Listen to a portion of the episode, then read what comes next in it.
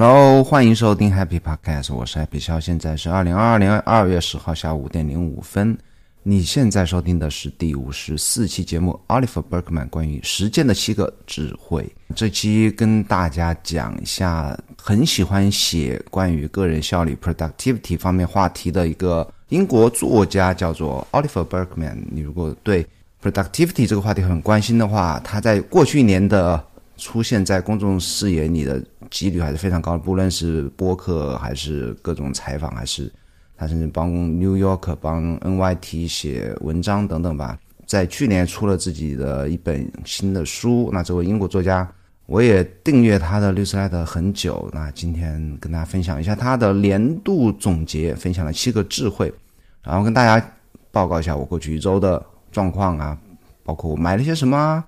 看那些什么剧啊，然后有什么感受啊，经历一些什么事情，最后还跟大家分享一下为什么我又用回了 Workflowy 作为的笔记软件。本期播客由有知有行 APP 赞助。我认为呢，投资是除了健康之外，每个人最应该关注的话题。熟悉我的朋友应该知道，我曾经写过一些关于投资的文章，甚至还做过一期关于定投基金的视频。但这些内容呢都不够专业。如果你想系统学习投资知识，我推荐你使用有知有行 APP。他帮你学习投资知识，而且他不收费，不推荐股票，只从基本知识出发，让你学会投资的底层逻辑。创始人孟岩先生是一位令我十分尊敬的财富知识分享者。你也可以在 Show Notes 里面找到来自孟岩最新值得阅读的好文章以及播客链接。投资最好的时间是十年前，其次是现在。学习投资先看有知有行。好吧，那先跟大家聊一下 Oliver Berkman 的七个智慧，那是来自于他的一封 newsletter，我会把这封 newsletter 分享链接给你们，给你和我之前在一月啊，应该圣诞节那天我也是分享了哦，不是，应该是反正就是过年底的那段时间嘛，我也分享了十个我在去年学习到的，认为改变我人生的十件事情。那他也一样，他写了。啊，十个，他说十个 wisdom 是分享在他的年底的 newsletter 里面的。他说这十个智慧呢，是他添加到他的一个叫 commonplace book。我我也会放链接。什么叫 commonplace book？那类似于他的一个武器库，或者说自己的一本书。那这本这个 commonplace book 这个单词的意思，在 Wikipedia Pedia 里面是解释说。啊，类似于是自己写的一本书吧，类似于是自己的一个操作手册或实用手册啊，或者说你如果看过那个印第安纳琼斯那个探险剧的话，它它里面经常会出现那种寻宝的那种手册啊，或者包括地图啊，或者包括一些古老的符号啊等等，就类似于那种东西吧。他说是自己添加到过去一年添加了 Common Place Book 的七个智慧啊。这七个智慧也分别，他没有用自己的话写，那可能标题是他写的，但是他的智慧的内容都是分别引用不同的人或者那些人的书或者那些人的文章，他没有自己写。大概的意思我也跟大家分享一下，然后讲一下我对这七个智慧的我自己的一些看法，就我的经历和想法吧。那首先是第一个啊，他说。我就不要念英文了，然后跟大家讲一下自己的翻译吧。就是标题是把自己搞得很惨来回避真的生活，这一点我相信很多人都会看到或经历，或者看到周围的人有这样，包括我自己啊，就是，呃，我不能说我前面三四十年是把自己搞得很惨来回避真的生活吧。包什么叫真的生活呢？做自己该做的事，就是好好学习，天天向上嘛，类似这种，包括对家人去。关怀啊，包括对孩子的更投入的付出啊，对爱人的更啊贴心的照顾啊等等吧，或者说是你觉得你应该在事业上有什么成就，或者你创业上有什么成就，以及你啊你自己的天赋应该达到什么样一个层级吧？这要是真的生活，那什么叫把自己搞得很惨来回避真的生活？就很多人啊就会抱怨啊，就是怨天尤人。我们周围啊一定会有这样的人。那如果说，啊，疫情呢？他说疫情就啊，我不太适合出去啊，换一份更有挑战的工作啊，或者我不太啊，我现在处于一个什么状态呀？或者我的精神状态不好，就很多人也这说精神状态，很多人就是当抑郁症变成一个流行的时候呢，那每个人都有抑郁症，怕什么什么这个密集恐惧症啊，或这症那症的，反正就给自己贴一大堆标签嘛。我就不能做这个，我就不能做那个，就让我很很有感触啊。就是很多人就是经常会说，如果怎么样我就怎么样啊，如果啊再过一年我就啊，把我再攒到多少钱，我就开始真正的追追寻自己的啊梦想啊。这又让我回忆到那个李如一说的，就说。啊，很多人认为什么要到财富自由之后才开来开始来追求艺术啊？那这个很多人其实并不是缺钱，也不是说环境很糟糕，也不是说这样那样的条件吧？那只是自己会去找这样的借口来拥抱真正的生活。真正的生活其实就是，我觉得就是我刚开始之之前最开始讲的，我也用一个例子来。用一个例子来讲吧，就是我最近看了一个日剧，叫做《物言推理》。那它第一集里面出现了有一个警探啊，那个警探大概五十多岁的年纪，然后他他在自己的老婆小孩那前几年，可能两三年前吧，出车祸之后呢，就非常的懊悔。为什么懊悔呢？因为他一直工作很忙，工作很忙就没有时间去陪小孩，可能可能一。一周里面就可能没有机会跟小朋友讲上几句话吧。那小朋友所有的什么家长会啊、运动会啊，所有的平时的活动全部都没参加，更不用提老婆了，就是完全把一心就把工作就当做第一位，然后就一直到小朋友就突然离世之后才才懊悔，也也来不及了。这我觉得就是一个典型。当然，我我为什么说这个不是我自己的观察，就是。这一个这一段剧情呢，是这一集里面的最主要的一个情节之一。呃，包括主角啊，那个一个爆炸头的大学生，他也非常直言不讳的批评了这个侦探，就是你所谓的忙，所谓的工作需要，一切都只不过是你逃避面对孩子的一个借口。我觉得这个说的非常契合这第一条的智慧啊。包括我自己也觉得啊，就是家庭和个人啊，以及你的自己的 calling。我最近特别在意，特别喜欢 calling 这件事，这这一个词啊，什么叫 calling 的？C A L L 就 call 啊，你个人的使命召唤嘛。有个游戏叫做 Call of Duty，就是你个人。我相信你，如果十几岁没有感觉，二十几岁没有感觉的话，你可能到三十岁或到我这个年纪，你会觉得你这一辈子应该去做一件你还没有做的事情，那个事情就是 calling。那家庭是最重要的。那个人是最重要，个人的健康，你没有健康，你什么人都不在了，其他都是零，对不对？然后家庭第二重要的，我觉得第三重要就是自己的 calling。我觉得不应该有任何的，除非你真的下不了床、动不了或者怎么样，就是呃完全不能自主行动。我觉得啊，家庭、个人的健康、个人的事业以及个人的 calling 以及家庭是，这就是所谓的真的生活。我觉得真的生活不应该有任何的、任何的。假设或者说借口来逃避，来自逃避过真的生活，不然的话，你最后就肯定是在你老了或者在临终之前吧，临死之前，你肯定会后悔，你没有因为这样的那样的借口，没有好好的拥抱，好好的过一过一辈子那个真的生活。那这是他第一个智慧啊，他引用别人的一个，要 Bruce Tift 这一个人的一个一大段话。那第二个智慧是为什么？为何不放弃寻找最好的效率系统？那这个是他的专长所在啊！他也一直，他虽然聊效率啊，个人效率，他但他整个聊个人效率的方向就是觉得个人效率是没有用的，效率软件是没有用的。那这一点也是他一直以来他的文章和书最要讲的一个主旨吧。那他引用这段话是别人说的，那其实有有其中有一点，我觉得说好，说的非常好。最好的效率系统是什么样子呢？最好的效率系统是让你被，我觉得是让你被动的啊，长期想做的事情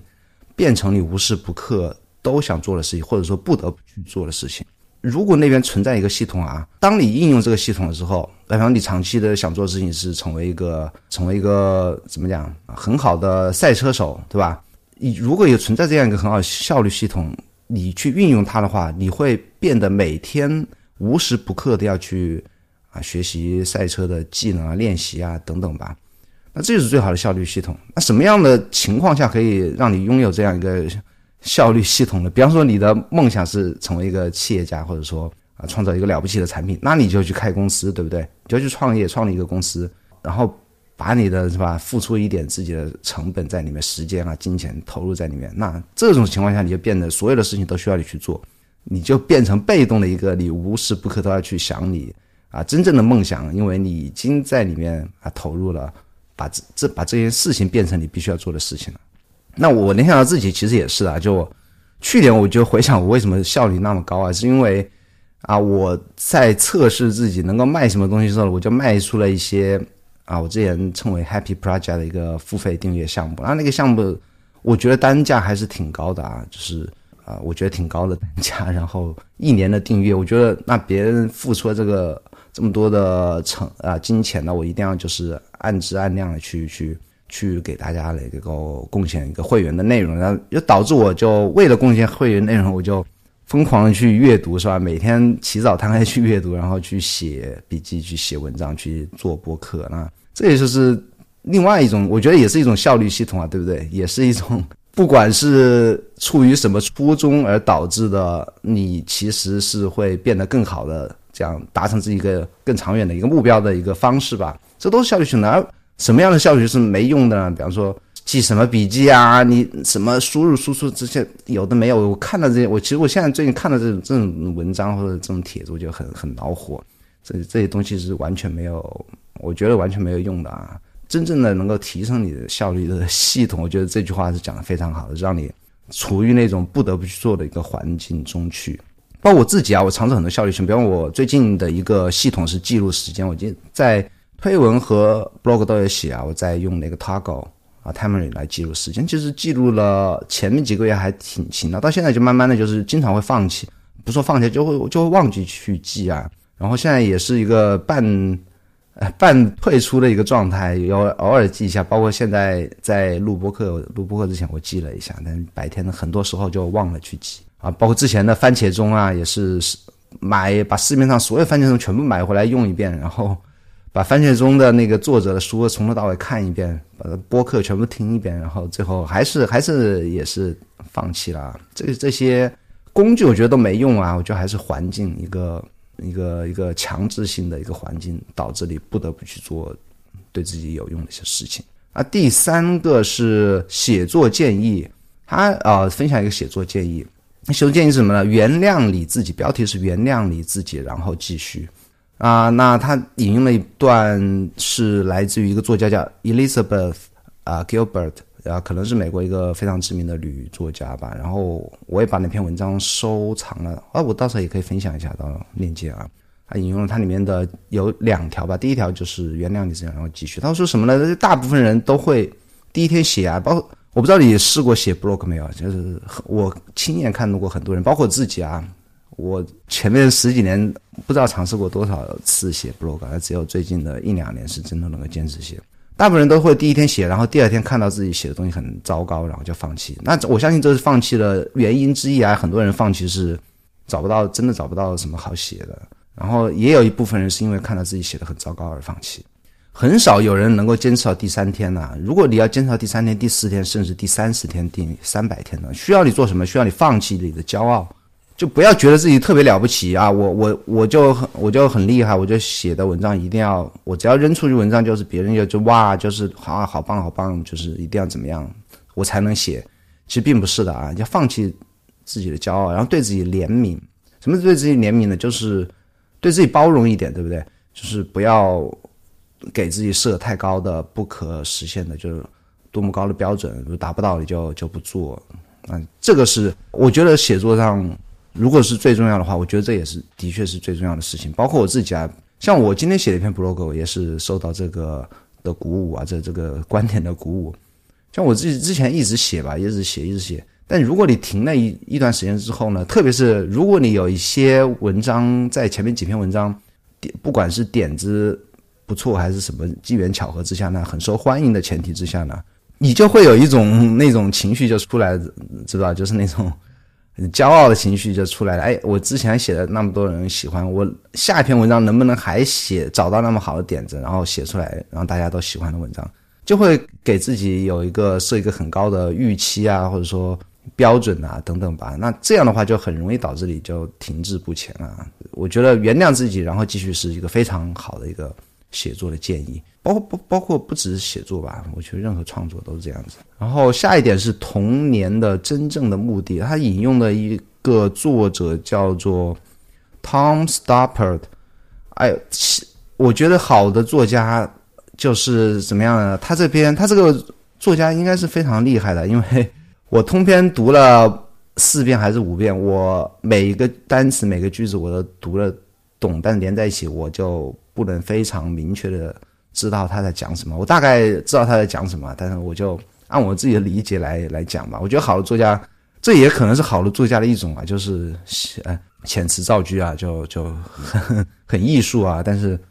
我觉得另外一种作家是我比较能够接受，就是写比较直白一点的，然后我一懂一读就懂了，让自己忘记文章和忘记作者存在的那种，就是心灵与心灵的沟通那种作家，是我比较，而且这个也不能算心灵嘛，就是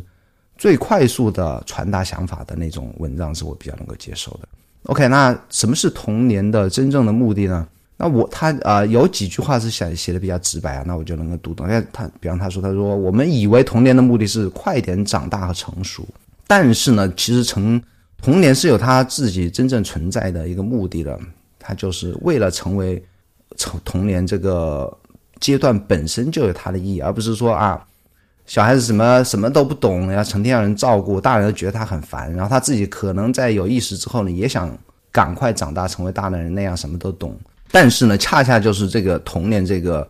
什么都不懂的状态，才是他最有意义的一个状态啊！包括他享受对享呃最单纯美好的一个世界观，然后最单纯美好的一个人际关系和看待和能够忘情的尽情的享受于一些不管是游戏啊还是做任何事情的那种纯真的那种感觉啊，才是童年的的一个意义啊！其实我最近面对那个我们家家嗯大大小孩啊，已经快读初中了五年级了，就我还是我觉得他童年的尾巴，我就更加的放纵，让他去做自己的事情，比方游戏啊、打游戏啊，包括他最近喜欢奥特曼卡牌啊。然后作业的话，我会每天每天去固定的时间去跟他制定作业，然后检查作业。至于作业内容都不多了，包括寒假里面其实不多。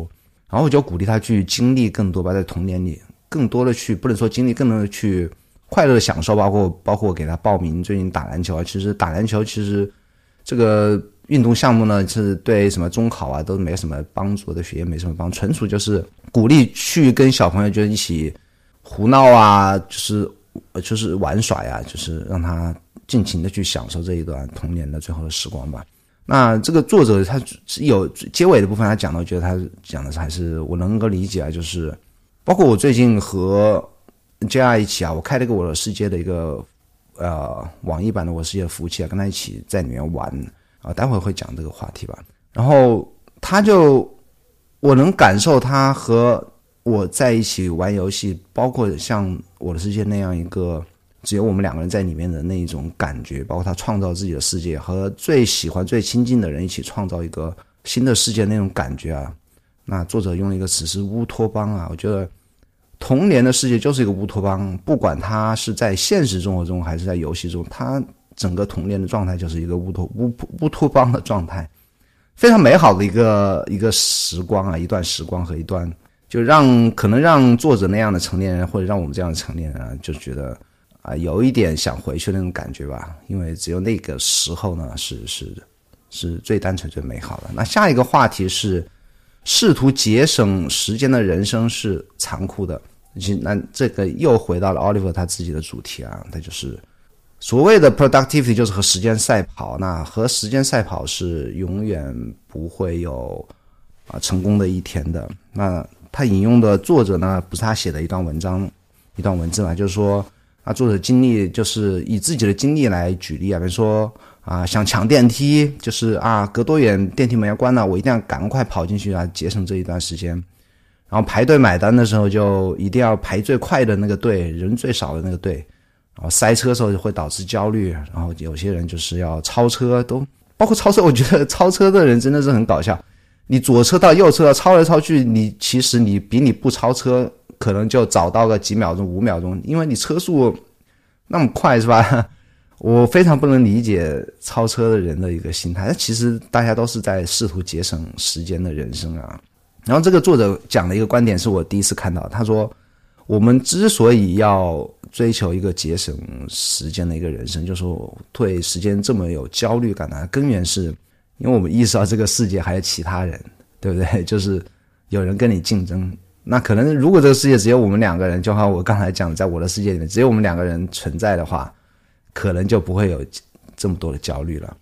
那作者的书啊，其实这里讲回那个 Oliver Burkman 他自己的去年的书叫 Four Thousand Weeks，其实讲的就是和人和时间的关系。包括我之前也曾经在播客里，我不知道在播客里聊过没有啊？就是时间你不能跟他关系，不应该是追捕他，就是啊，我一定要把时间压榨到最大化，或者说要在最短短的时间里面做最多的事情。那其实。你和时间的关系就是他是你的一个怎么讲盟友，是一个盟军，一个陪伴你的一个过程。他是跟你的人生在一个同步的进行的一个过程。也就是说，其实作者在那个书里有一句原话，就是说我们本身的存在啊，就是我们存人存在于这个地球上呢，其实就是像我们在地球上度过的这有限的一段时间。就时间就是我们的人生。那我们人生是有限的，那我们的时间也是也是有限的。就是既然时间有限，就应该挑选一个。啊，怎么样？减少优先的目标，成为一个更找出对你生命最有意义的事情，活在当下，而不是未来。然后下一点是关于人生的不确定性。人生不确定性讲的是什么呢？也跟现在、跟过去一年、过去两年都有关吧。就是不管是古代的人们还是现代的人们，都会经历灾难啊，经历疫情。现在我们的疫情，包括有可能发生的战争啊，那古人的话就更甚了，经常会有一些莫名其妙的瘟疫，对不对？那如何面对人生不确定性呢？就是要在灾难的过程中找到自己的快乐。那其实跟第一点讲的也有点像啊，就是无论在什么外部条件下呢，一方面是要真正的活着，然后过自己真的生活、真的人生。那在这个同时呢，也应该找到自己的快乐，而不要就因为那些灾难，成天看那些新闻报道，是吧？这这也不好，那也不好，这个这里也有问题，那也有问题吧？不管社会啊，还是。国家还是世界还是健康，还有自然自然或者说什么天气等等吧，就是还是要不确定是永恒的，就是要在啊不确定像比如不确定的世界里面啊找到自己确定的应该做的事情，包括和自己的快乐。那我觉得有自己想补充一点，就是说人的一生会经历很多像失去，除那些灾难和战争啊，就有时候不一定经历到啊，就是说你多少会经历那种。失去工作的时间，对不对？那种失业的时光，对不对？包括自己经历过，包括失去亲人的时光，呃，那种经历吧，或失去恋情的经历，不管是失恋啊、离婚啊等等，就这种时，在这种时候呢，更需要我们去找到自己应该做的事情，还是和以前一样，就是通过连续不断的做自己应该做的事情，然后把自己拉回到现实生活中来，然后在这个过程中，还是要不要忘记。找到自己的快乐，因为不确定的心事情是永远会不断的发生的。那最后的他写的一个 最后的问题啊，就第七点，他说什么最后的问题呢？啊，他引用了一个世界上最大的地产商的老板叫做 Gary Keller 这样一个人啊，地产大亨啊的一句话来作为总结，就是说，不是我们可以用来去做想做的时事情的时间太少。就不是我们时间太少，而是我们感觉自己需要做的事情太多啊！其实这个我相信，不管以什么形式吧，这种这种啊这种想法，你应该多少会听到过。不是我们的时间太少，这种想做的事情太多。其实这个我经常也在推特发牢骚啊，就是包括我观察自己啊，包括观察周围的人，非常非常的少。包括我自己到现在也没有特别清楚自己需要做的事情是是什么。当然，除了我自己个人健康啊。包括我的啊自己的呃财商啊 mindset，或者自己家人的健康、家人的陪伴快乐。除此之外呢，我自己的应该最应该做的事情，我还不是特别的想的特别清楚。但是我也知道，我有些事情是非常重要的，需要我去做的事情。但是呢，我是观察很多人，包括周围人，是完全完完全全不知道自己需要做什么。他只是被推着走啊，读书的时候被推着读书，工作了就。就好好工作，然后完全不知道自己处于什么年龄，应该做什么事情，人在哪里，接下来什么事情最多重要，自己最缺什么，然后自己未来五年、十年想成为什么样，最想最应该做的事情是什么，很少有人知道啊。然后你还去这个这种情况下，你去谈 productivity 或者说什么工具啊、效率啊、什么方法这些，我觉得都是没有意义的事情啊。昨包括昨天我也听那个，其实人生啊，你如果能找到自己对自己，就像我刚才讲的，我还没有完全找到自己可以投入的去做五年、十年甚至二十年的事情。那昨天听那个 My First Million 播客，你也他们提到的这种人叫做 One One Liner，就是一条线的一根筋的人。然后很多这种人呢，都往往都会成功。他一生中。只做一件事情，或只做一种生意，二十年只做一种生意，那很多这种人就是成功的商人啊，都是都是这样，或者说那些不管哪个领域里面的吧，就是说这种 one line 呢，就是找到一件自己最想做的事情，然后非常长的时间去投入去做这件事情，很难不成功啊。这是他想讲的最后的一个问题，就是感觉自己需要做的事情太多，那其实并不是这样子。那好了，样接下来就分享一下我过去一周。今天讲的有点多，中间也有点卡顿。过去一周发生了什么事情呢？我的世界开了一个我的世界服务器，他刚才讲了，就是跟我们家 JR 一起玩，然后看了一些连续剧，包括啊，应该上个礼拜看的，就是工作前，就是过年那一周看的《异星灾变》。我不知道上期播客讲了没有，应该没有讲过。那这个片子我也准备写篇 blog 吧。他这篇片子里面讲了很多关于。宗教、哲学的一些话题间，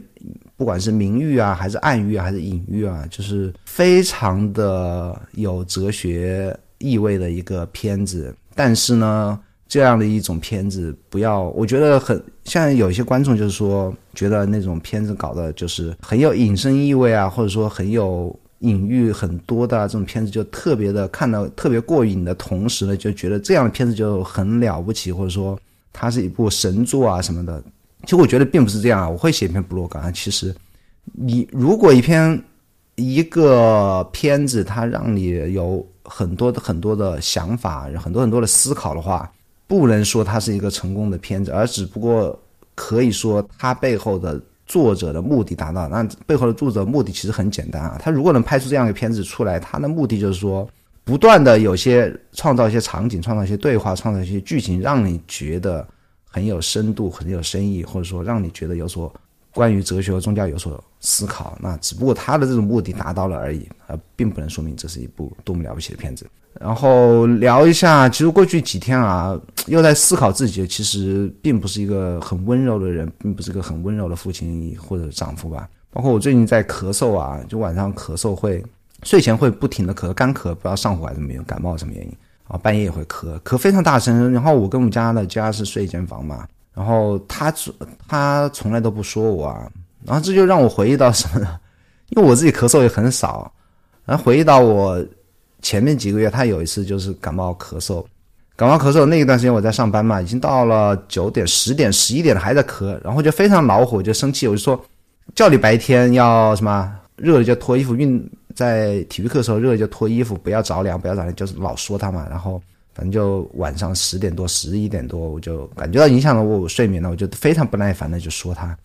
然后对比回想他现在对我就是，哎，我就觉得是。非常不温柔，然后反而他做的比我要好了很多。包括昨天有对老婆发脾气啊，就一点小事，一点小事，但背后有些我知道他不知道的事情，那我感觉他应该知道，但实际上我也没跟他说明那些事情，我就对他发脾气。这我最近两天的一个感悟啊，我觉得还非常感恩他们的包容啊。就我是非还是比较怪异的一个人啊，然后比较脾气比较暴躁，然后。不是那么好接近，不是那么好相处的一个人。如果他们能够跟我相处好，就是还是非常感恩他们的包容吧。已经三十多分钟，最后聊一下我为什么又用回 Workflow。Workflow 用了两周了，还是非常的爽啊，用了非常爽。包括今天写这个播客的提纲，包括写明天要写的六十来的提纲，用的非常爽。我之所以要回归呢，我分几个原因吧，跟大家分享一下。首先，我还是需要一个大纲类的 APP 的。笔记 App，所以这是回归的初衷。然后不想有任何的同步的问题啦，所以我其实 Obsidian 我买了官方的 Sync，还用的还 OK 了，但是肯定是没有 Workflow 这种完全不需要我操心的应用来的好。那 Logseek，Logseek 就是那个 L O G，我不知道拼的对吧？应该这样念吧？Logseek 这个 App 呢，虽然是大纲的，但是它也会涉及到同步的问题，会让我分心。那为什么不用 Roam 呢？Roam 的话，它还是没有，我觉得。从美学，首先从美学上来讲，它没有 Workflow 好看。然后其次的话，它还是有它自己的一套哲学。然后你，我当然觉得它那它那套效率不不，它那套系统啊，或者它的哲学是有它的独特之处。而且我也是最早的一批用户，最早的为他感到赞叹的一批用户。但是他有现在的一套哲学，以及他现在的一个非常他们叫 cult 一个。用户始终的一个群体，然后他们会影响我的使用这个软件的方法，对吧？因为他们会有，我会忍不住去看他们怎么用，那就会影响我的方法。而 Workflow，Workflow 的给是完全是我自己开发了一套我自己使用的方式，而且用的非常顺手。而且每当我有新的想法的时候，我自己稍作调整，我可以把。我 Flowy 现在的系统用的就是会更好，而且它现在不断开发出一些新的一些，包括双链啊或者新建链接的一些功能，我觉得已经跟其他那些 ROM 啊或或者 Obsidian 已经差的不太多了，就功能上来讲差的不太多了。而且 Flowy 给我最好的一种感觉就是给我一种一种 solid 的感觉，就是很坚固、很坚强、很就不拉垮的感觉，就。这种感觉什么来自几几点啊？一第一点是没有经历过任何的 bug，就用了这么多前前后后用了一年多，差差不多两年吧，没有经历过任何的 bug，没有经历过任何掉数据啊。除了我在里面写写写之外呢，可能我写的方式啊，或者说啊系统不太好吧，但是我永远不用担心任何的同步的问题、bug 的问题什么，就是除了写写之外的任何问题都不用担心，而且我也不用再去学什么。虽然它有自己的一个 Slack 的一个用户群呢，我有时有时候会进去看一下，但我不太需要再从他们那边再学怎么用这个 app。当我需要改进的时候，我可以自己很轻松去改进。这也是我为什么每次用了一下其他的东西之后，都会用回 Workflow 的一个一个原因吧。然后结束啊，如果你这就是本期主要想跟大家分享的一些话题。那如果你喜欢这个节目，你一定会喜欢我每周六发送的 Newsletter，我称之为 Happy Letter。